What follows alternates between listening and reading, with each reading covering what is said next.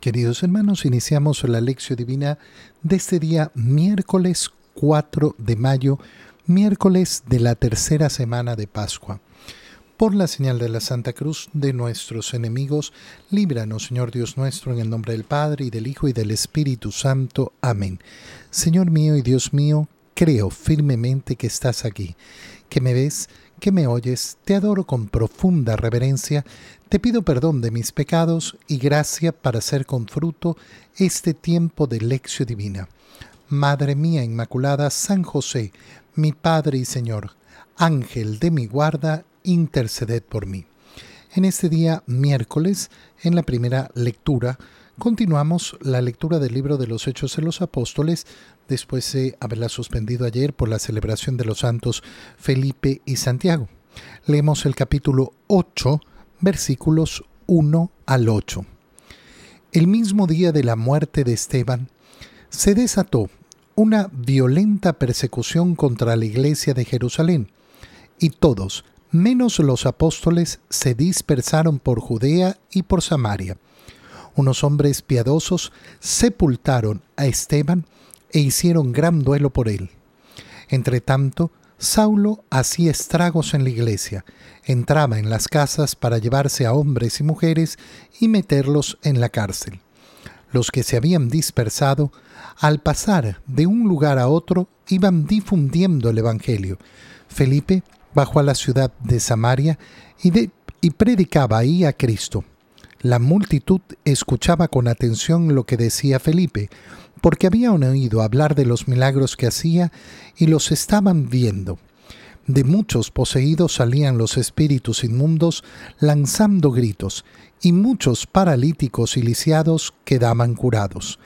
Esto despertó gran alegría en aquella ciudad. Palabra de Dios. El día de ayer no hemos continuado la lectura de los Hechos de los Apóstoles por esa celebración de los santos Santiago y Felipe. Y no hemos leído entonces lo que sucedió después de esas falsas acusaciones que se hicieron contra Esteban. Esteban finalmente es asesinado, apedreado. Y mientras es apedreado, reza para pedir el perdón por aquellos que los estaban matando siguiendo el ejemplo de Cristo. Y además declara en ese momento estar viendo a Jesús en su gloria. Esto, primera cosa. Segundo, se nos ha mostrado por primera vez a Saulo. Saulo, aquel que se convertirá después en San Pablo.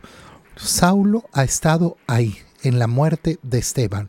No ha participado directamente, pero ha sostenido los abrigos de aquellos que se han dedicado a apedrear a Esteban.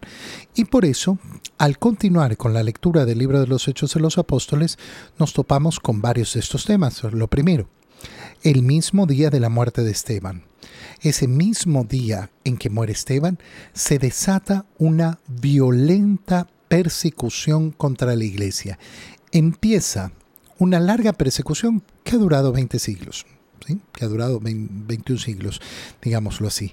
Eh, porque siempre la iglesia ha tenido persecuciones de un modo u otro, pero inicia una gran persecución que sobre todo va a durar tres siglos hasta lograr efectivamente ese reconocimiento por parte del imperio romano como eh, esa religión que estaba imperando ya en ese momento en Roma porque la mayoría se habían convertido al cristianismo. Pero se desata entonces esta violenta persecución que obliga a la iglesia de Jerusalén, menos a los apóstoles, a dispersarse por Judea y por Samaria, es decir, por estas dos regiones.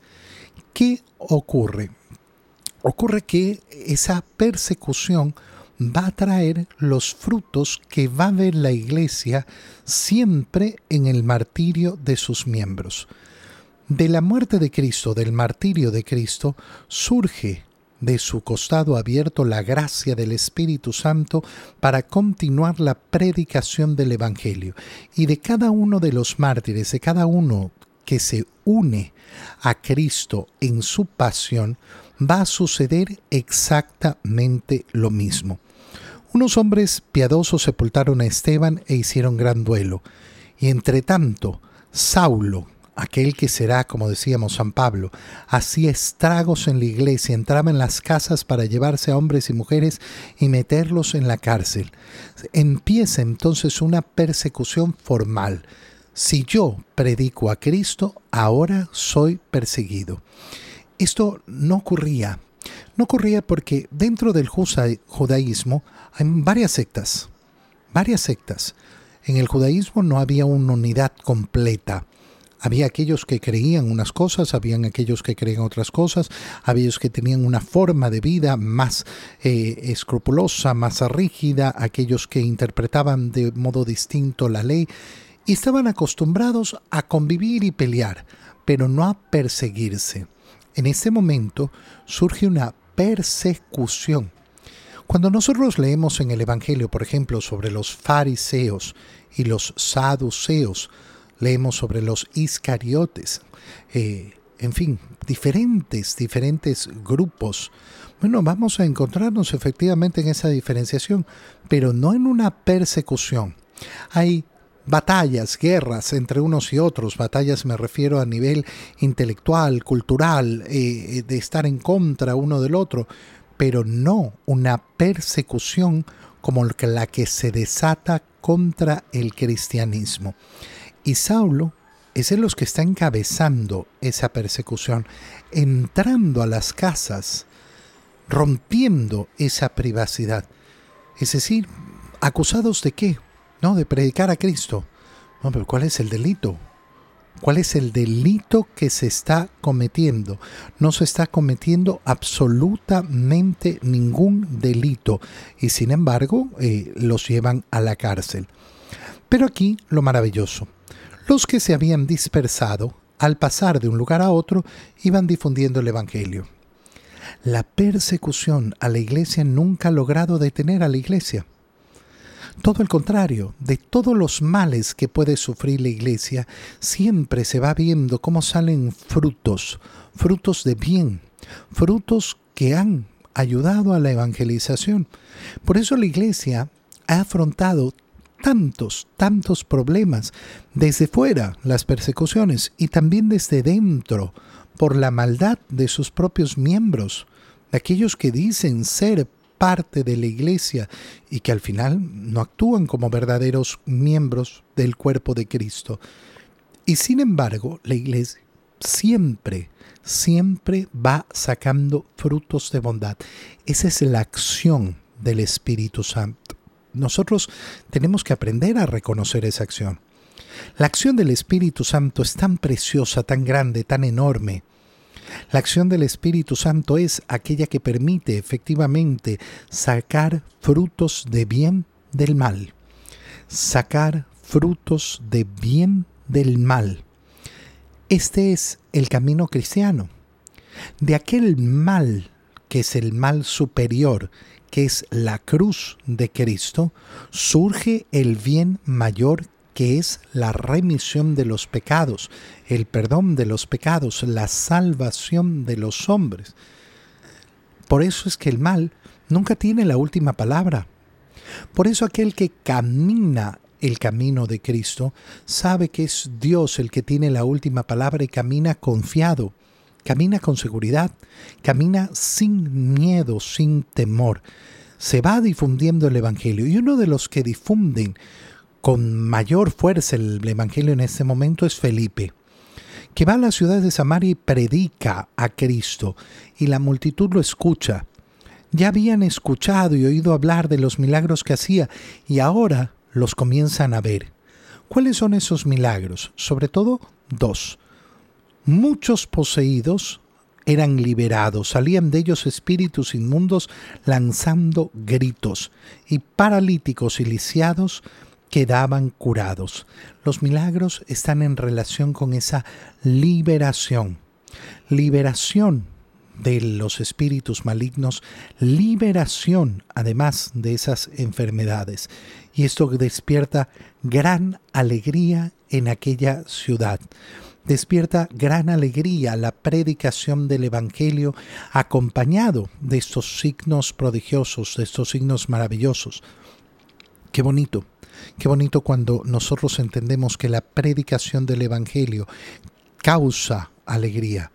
Pero cuando guardamos silencio, cuando no predicamos el Evangelio, estamos quitándole la sal, estamos quitándole el gusto, es decir, estamos quitándole la alegría al mundo. ¿Por qué hay tanta amargura en el mundo? Porque se predica muy poco. Porque se predica muy poco el Evangelio. En el Evangelio continuamos con la lectura del Evangelio de San Juan. Recuerda que estamos en el capítulo 6, capítulo dedicado al pan de vida. Y leemos el versículo 35 al 40. En aquel tiempo Jesús dijo a la multitud, Yo soy el pan de vida.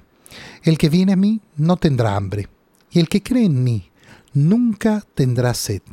Pero como ya les he dicho, me han visto y no creen. Todo aquel que me da el Padre viene hacia mí, y al que viene a mí, yo no lo echaré fuera porque he bajado del cielo no para hacer mi voluntad, sino la voluntad del que me envió. Y la voluntad del que me envió es que yo no pierda nada de lo que Él me ha dado, sino que lo resucite en el último día. La voluntad de mi Padre consiste en que todo el que ve al Hijo y cree en Él tenga vida eterna, y yo lo resucite en el último día. Palabra del Señor. Ya ayer en la fiesta de los santos Felipe y Santiago leíamos el Evangelio de San Juan, pero capítulo 14, es decir, en la última cena. Y claro, mm, tenemos la oportunidad de relacionar ese capítulo 14, las palabras que está diciendo el Señor en la última cena, con la doctrina que ha expresado eh, cuando ha explicado aquello que hizo en la última cena, aquel pan de vida que nos ha entregado.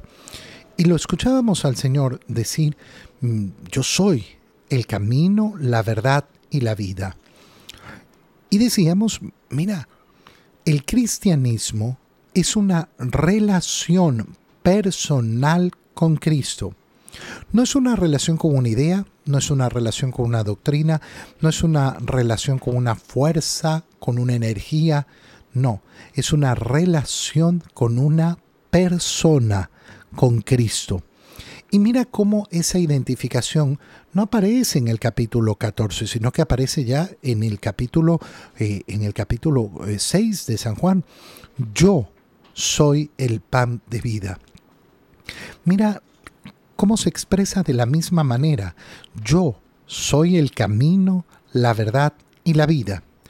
Yo soy el pan de la vida. ¿Qué tiene que hacer la persona para poder acceder a ese pan que da la vida? Venir a mí. El que viene a mí no tendrá hambre, y el que cree en mí nunca tendrá sed. Mira cómo el Señor comienza a relacionar esas dos acciones que van a ser las acciones que va a pedir que realicemos en la última cena. Tomen y coman, tomen y beban. El que viene a mí será alimentado y será saciado, no tendrá hambre. El que viene a mí se relaciona conmigo, no tendrá sed, porque beberá verdaderamente lo que eh, es más grande y más bello, su cuerpo, su sangre. Pero, como ya les he dicho, me han visto y no creen. Recordemos un poco cómo va avanzando este capítulo 6 del Evangelio de San Juan. Ha comenzado con esa multiplicación de los panes. Han querido proclamar rey a Jesús. Y Jesús eh, se ha apartado. Ha salido en la noche al encuentro de sus discípulos que iban en la barca, pero no podían avanzar. Han llegado hasta el otro lado. Al día siguiente, parte de esa multitud, de esos cinco mil hombres que estaban ahí en la multiplicación de los panes, van hacia, hacia Cafarnaúm y encuentran a Jesús. Maestro, ¿cómo has llegado acá? Ya ustedes no me están buscando por el motivo correcto. Ayer me buscaban por el motivo correcto, pero ahora no. Ahora no me buscan por haber visto los signos, sino porque han quedado saciados. No trabajen por ese pan que perece, ese pan que no sirve. trabajen por el pan que les da el Hijo del Hombre. Y continúan, eh, y continúan eh, eh, pidiendo, ¿no? Pero nosotros lo que queremos es hacer la voluntad de Dios. Bueno, hacer la voluntad, hacer la voluntad de Dios consiste en creer en aquel, aquel a quien el Padre ha enviado, que soy yo. Pero Moisés nos dio el, el maná. ¿Tú qué ofreces para creer en ti? Yo yo soy el pan de vida. Moisés no les dio pan de vida, porque los que comieron el pan que ofreció Moisés en el desierto, no, no era un pan para la inmortalidad. Yo, yo, de manera personal, yo soy el pan de vida, y el que viene a mí y cree en mí, verdaderamente no tendrá hambre y no tendrá sed. Pero yo se los he dicho y ustedes no creen. ¿Cuál es la pregunta inicial? ¿Qué tenemos que hacer para hacer las obras de Dios? Creerme a mí que soy el enviado del Padre, pero no lo quieren hacer. Pero en cambio, todo aquel que me da el Padre viene hacia mí, y al que viene a mí, yo no lo echaré fuera. Todo aquel que busca a Cristo no es rechazado todo aquel que busca con corazón sincero a Cristo no es rechazado. ¿Qué se requiere para tener una relación con el Señor? Acercarse a Él. Así de sencillo. No se necesita pertenecer a un grupo especial, no se necesita tener influencias, no se necesita tener contactos, no se necesita tener palancas. Por eso las personas que funcionan siempre buscando la palanca, la palanca, la palanca. A mí me pasa mucho como sacerdote, que para cosas cotidianas y ordinarias, la gente cree que van a lograrlo por palancas, porque no sé qué, porque no sé cuánto, porque explico quién soy. Mira, si está en mis manos hacer las cosas, las hago. Lo que gratuitamente he recibido, gratuitamente lo doy. No, no, hay, no hay más que eso. Cuando una persona no sale de esa mentalidad de la palanca, piensa, eh, usted pida por mí porque usted está más cerca de Dios. Si quieres estar cerca del Señor, lo único que tienes que hacer es acercarte. Lo único que tienes que hacer es acercarte. No hay nadie que te vaya a hacer una mejor palanca. La palanca la haces tú. Quiero relacionarme con Jesús, me acerco a Jesús. Me acerco con tranquilidad, me acerco con libertad, me acerco con ese corazón dichoso de acercarme al Señor. Todo aquel que me da el Padre viene hacia mí, y al que viene hacia mí yo no lo echaré fuera porque he bajado del cielo, no para hacer la voluntad mía, sino la voluntad de que me envió. ¿Y cuál es la voluntad del Padre que envía a Cristo? La voluntad del que me envió es que yo no pierda nada de lo que Él me ha dado. Esto es precioso en relación a la pasión del Señor cuando vemos que efectivamente ninguno de los apóstoles fue tomado preso en ese momento. Ninguno. Ninguno cayó con Él, digámoslo así. No los, no los pierde. Y eso nos da esa idea clarísima, esa idea bellísima. El Señor no me pierde. El Señor no me pierde. Si yo estoy con el Señor, el Señor no me pierde. El Señor no me deja perder. Siempre y cuando yo me quiera mantener junto a Él. ¿Y qué sucede con aquel que se mantiene junto a Él? Bueno, que lo voy a resucitar en el último día.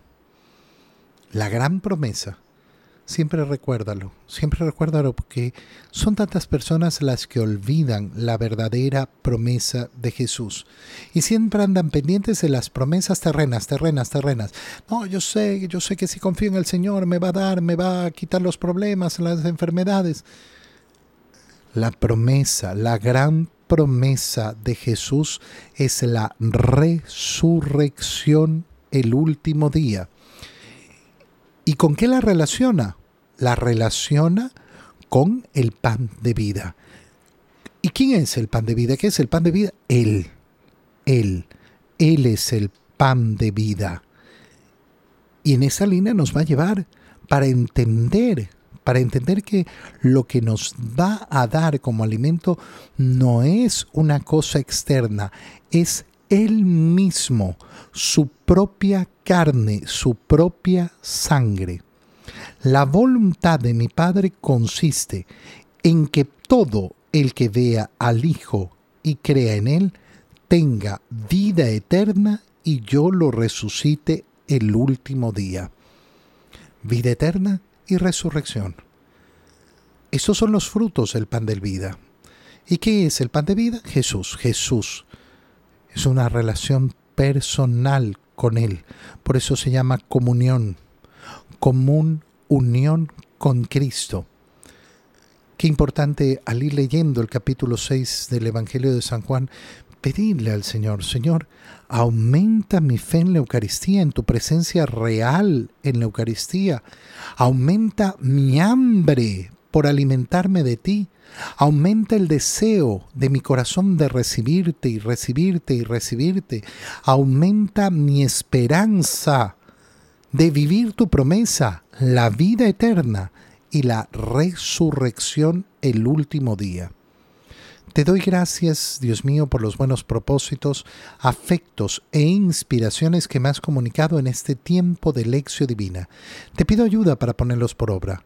Madre mía Inmaculada, San José, mi Padre y Señor, Ángel de mi guarda, interceded por mí.